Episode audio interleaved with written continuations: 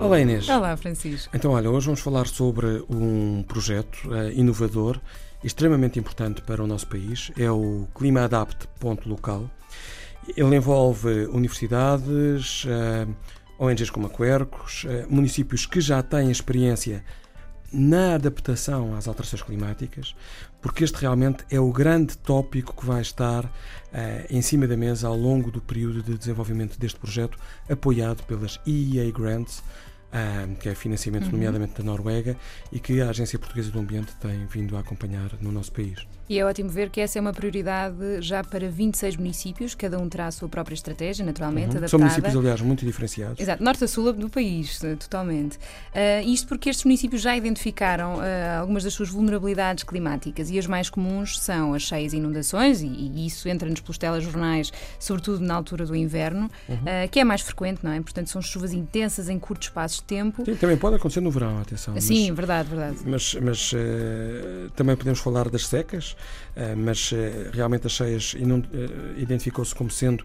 uma vulnerabilidade mais importante para muitos uhum. dos municípios. E a par disso também uh, os ventos fortes, é a uhum. segunda uhum. mais frequente e as consequências uh, são, são várias, portanto quedas de árvores estruturas elétricas, danos em estruturas um, e a par disso ainda, agora aproveitando aqui a, a este período do verão, as temperaturas elevadas e zonas de calor. Uhum. Realmente quando nós falamos de vulnerabilidades é aquilo que uh, cada um destes municípios se identificou como cada um destes municípios estando mais suscetível, não é?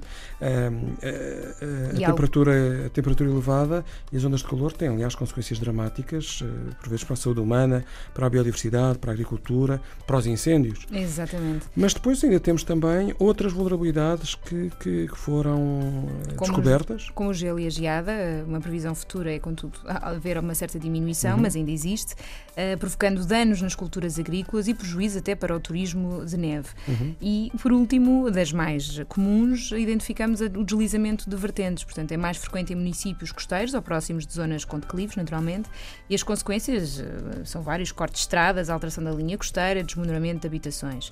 Portanto, repara, este, este projeto que envolve 26 municípios, como disseste, norte a sul, litoral interior, continente e ilhas, a, eh, a ideia é que sejam formados uh, 52 técnicos uhum. municipais para lidarem no um, ao longo dos próximos anos com estas questões que, que, que já foram identificadas e um outras que estão, que, que estão agora a ser estudadas como uh, vulnerabilidades futuras. Uh, e realmente para 2100 a NASA tem um cenário dramático à escala mundial. Sim, a concentração de dióxido de carbono na atmosfera é equivalente a 935 partes por milhão. Agora é, é 400, portanto estamos exatamente, a falar mais, mais do dobro.